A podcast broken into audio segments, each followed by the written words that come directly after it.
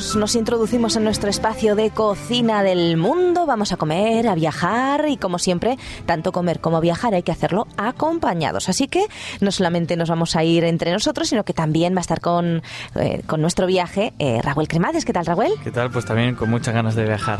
Muy bien. Y Ana Ribeira, ¿qué tal, Ana? Bien, yo aquí con mi bolígrafo para tomar nota de la receta, que siempre las traes muy ricas. ñam, ñam. Y está también Antonio Lerma, ¿qué tal, Muy Antonio? bien, yo siempre apunto. Vamos a ver dónde nos llevas hoy. Bueno, pues hoy no nos vamos a ir nada lejos, nos vamos a quedar en la península ibérica, pero os voy a llevar a un lugar precioso y un lugar que a mí me resulta muy especial porque fue ahí donde conocí a mi marido. Uy, ¿Eh? Nos vamos a ir a Toledo. Ay, qué bonito. Fijaros, Toledo es un municipio eh, de España, es capital de la provincia homónima y eh, está situado en la mm, comunidad autónoma de Castilla-La Mancha. ¿eh? Es muy bonito. Bueno, pues podemos decir de la ciudad de Toledo que se encuentra a 71 kilómetros de la capital, de Madrid y que es conocida como la ciudad imperial por haber sido la sede principal de la corte de Carlos I. También como la ciudad de las tres culturas, porque sabéis, eh, fue poblada durante muchos siglos por cristianos, judíos y musulmanes. Ahí tenemos un poquito de música, vamos a subirla. Española con ojos de acero que el cielo besó. Qué bonita canción. Bueno, podemos decir que la ciudad está situada en la margen derecha del Tajo, en una colina de 100 metros de altura sobre el río. Y bueno, pues eh, forma un pronunciado meandro que se conoce como Torno del Tajo. Merece la pena ir a verlo. Eh, podemos decir también que fue un importante centro carpetano hasta su conquista romana en 1900, perdón, en el año 193 a.C.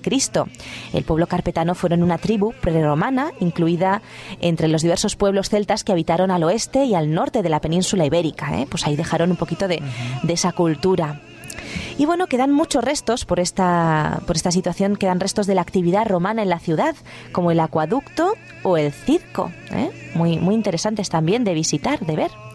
Toledo cuenta con numerosos lugares de interés y es patrimonio de la humanidad desde 1987. Entre esos lugares de interés, que después comentaremos alguno más, destacan el monasterio de San Juan de los Reyes, es gótico, isabelino y del siglo XV. También tenemos que visitar la Catedral de Santa María de estilo gótico del siglo XIII. Eh, la verdad es que Toledo ha sido un lugar de nacimiento, residencia de grandísimos artistas como Garcilaso de la Vega o el Greco, entre otros muchos. Así que hay mucho arte y mucha No, cultura sí, en Toledo. bastante. Y capital de. España, ¿eh? Sí, fue capital de. España en algunos momentos de nuestra historia. ¿Y sabéis qué significa Toledo, la palabra? Ya sabéis que me gusta esto de los nombres. ¿A qué nos lo vas a ¿Qué os decir? parece? ¿A, a que sí? Os he dado una pista antes eh, con eso de que estaba situada eh, a 100 metros, ¿verdad? De, de alto. Bueno, pues fijaros, parece ser que el significado de Toledo sería levantado en lo alto. ¿Eh? Así que está interesante. Mira. Ha tenido muchos nombres, Toletum, Tolitum, eh, Tolitu, Tolito, en fin. Sí. Pero todo venía de la misma raíz que debe significar Además eso. es un ¿no? nombre con gancho, ¿eh? Sí. Y bueno, vamos a escuchar también, que creo que Antonio lo tiene por ahí, el himno, porque el himno de la ciudad de Toledo eh, fue compuesto por Emilio Cibrián Ruiz y con letra de Federico Mendizábal y fue estrenado el 6 de abril de 1934. Y la verdad es que es bonito. Vamos a, vamos a escucharlo.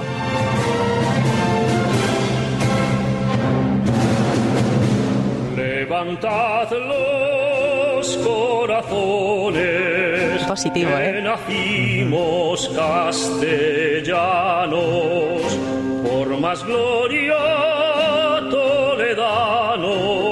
Qué voces. Parece que hay que poner la mano en el corazón. Vaya, Sí, al oír, vaya. Ya Qué voz más preciosa.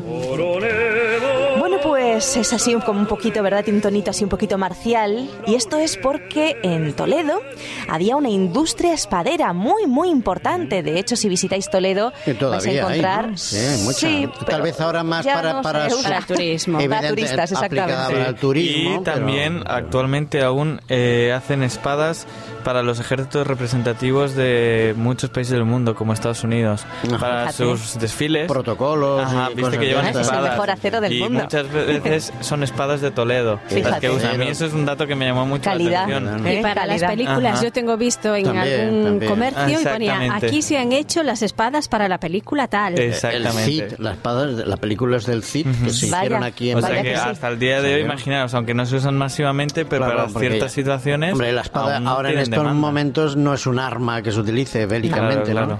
Pero son bonitas de ver y bueno, la verdad es que jugaron su papel, ¿eh? importante. Mm. Esto empezó en la dominación árabe durante la Reconquista, eh, cuando Toledo y sus gremios de espaderos jugaron un papel especialmente importante.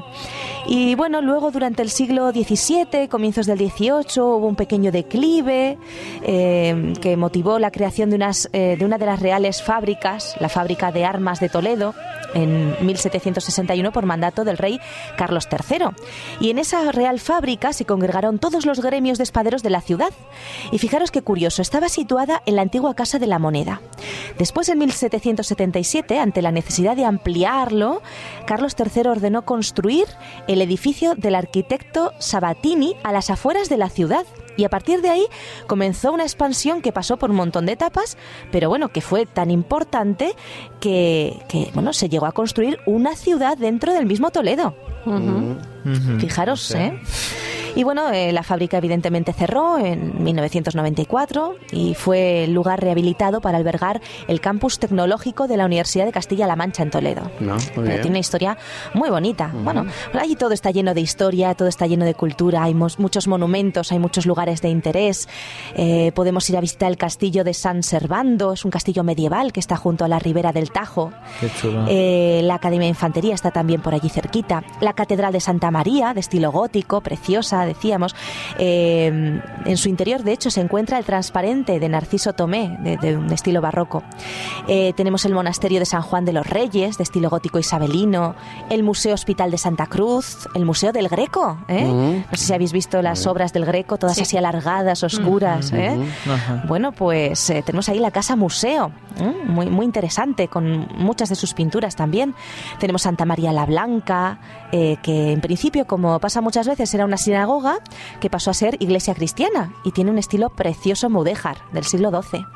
La verdad es que cuando uno va a Toledo Oh, se bonito. siente en el pasado, o sea, Ay, parece sí. que retrocedes en el tiempo Sí. y es que es precioso. Y luego eh, lo que decíamos, los comercios, como venden cosas antiguas, es que ya estás total, solo te falta ponerte la ropa de... época. ¿Verdad? Sí, la verdad vas sí. acorde con el Total. lugar. En la zona de Toledo hemos encontrado un grupo que se llama Macarrasquilla, que se encarga, Mira. bueno, como son esos grupos tradicionales que intentan recuperar la música tradicional de Toledo, pues eso, de los siglos anteriores, y con los instrumentos parecidos, que es un poco el fondo que estamos escuchando ahora. ¿eh? Ah, mira. Son eh, músicas un poco mac- macarrasquilla, macarrasquilla. Me gusta la música. Y, y es música, pues es medio medieval, ¿no? Sí. ¿Eh? Medieval, siglo. XVIII, XIX.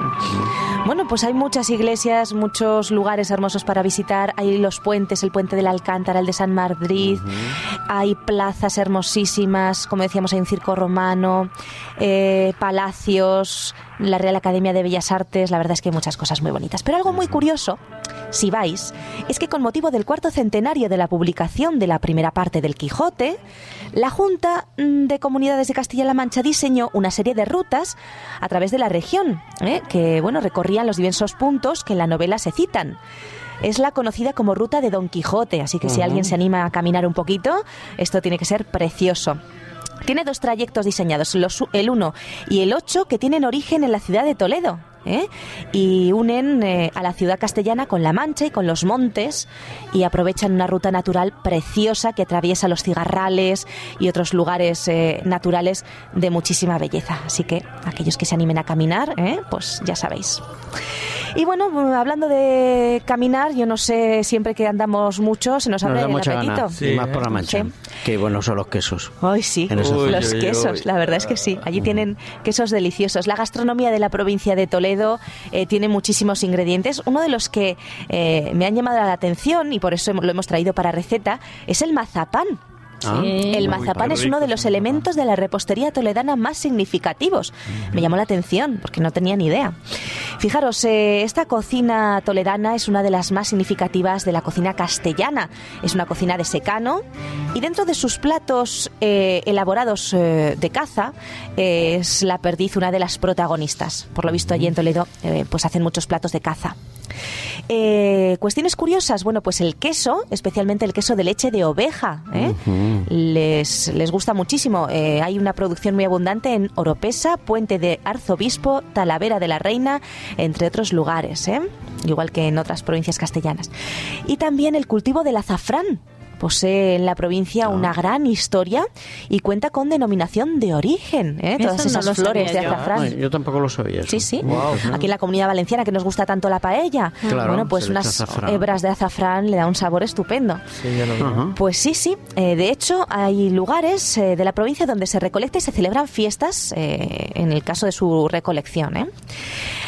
Platos típicos de allí, pues el bacalao ajo arriero, servido en tostas, la pardiz estofada, las sopas de ajo, el cochifrito, cocido de tres vuelcos, la olla podrida, la caldereta, venado con setas o con peras, la carcamusa, paté de perdiz, migas de arroz a la toledana. Bueno, para que os hagáis una idea, ¿no? Yo tengo tomado allí unas torrijas También. espectaculares. Y unas también. migas. Las migas están Las buenísimas. migas, muy bien, muy bien. Bueno, pues hay muchísimos platos interesantes eh, que podríamos haber traído a colación. Tienen también eh, muchísimos platos eh, adaptables, ¿verdad? A nuestra, eh, a nuestra cocina sana que hacemos aquí en radio. Pero hemos traído hoy un postre que a lo mejor no es muy sano, pero desde luego muy está muy bueno. rico. y oye, de vez en cuando un dulcecito Claro, tampoco. hay que alegrarse la vida, ¿no? Es cuestión a veces de cantidad, no hay que abusar, no hay que abusar un poquito. Además, este no tiene ni colorantes, ni conservantes, ni nada de nada. ¿eh? Vamos a hacer mazapán de Toledo. ¿eh? Así que yo os animo a tomar un lápiz y papel a nuestros amigos oyentes. Y vamos a comenzar con los ingredientes para este mazapán de Toledo. Necesitamos 250 gramos de azúcar glass, Ujú, 250 gramos de almendra molida, una clara de huevo y una yema de huevo. Qué sencillo. Fijaros qué fácil. Qué fácil, ¿eh? ¿no? Facilísimo. Y lo digo, no digo un huevo, digo una clara de huevo y una yema de huevo. A ver que no te por separado de tomar. porque lo tomamos 250 separado. gramos de azúcar. 250 de azúcar gras, 250 de almendra Almendra. molida, una clara de huevo por un lado y una yema de huevo Ah, por el otro. Vale. Que digo yo que podía haber dicho un huevo, pues no. Ajá. No, no, Hay no, que- no, hay que por separarlo. separado. Es que hay que separarlos. ¿eh?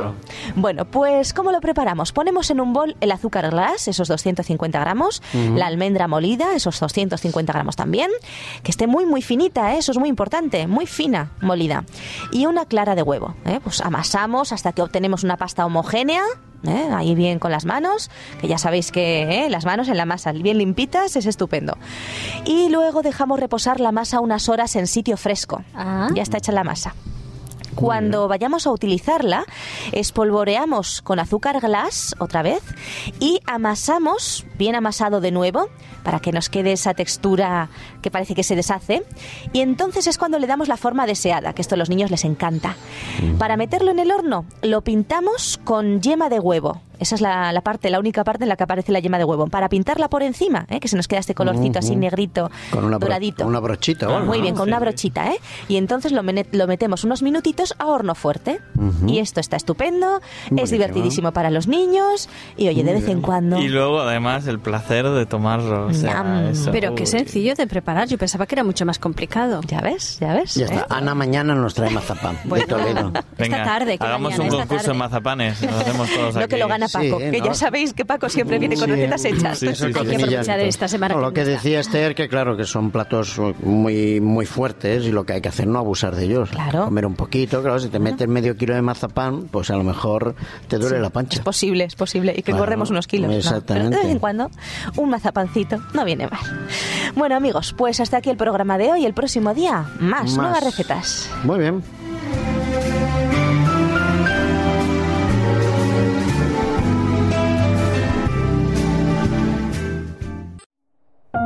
Producido por hopmedia.es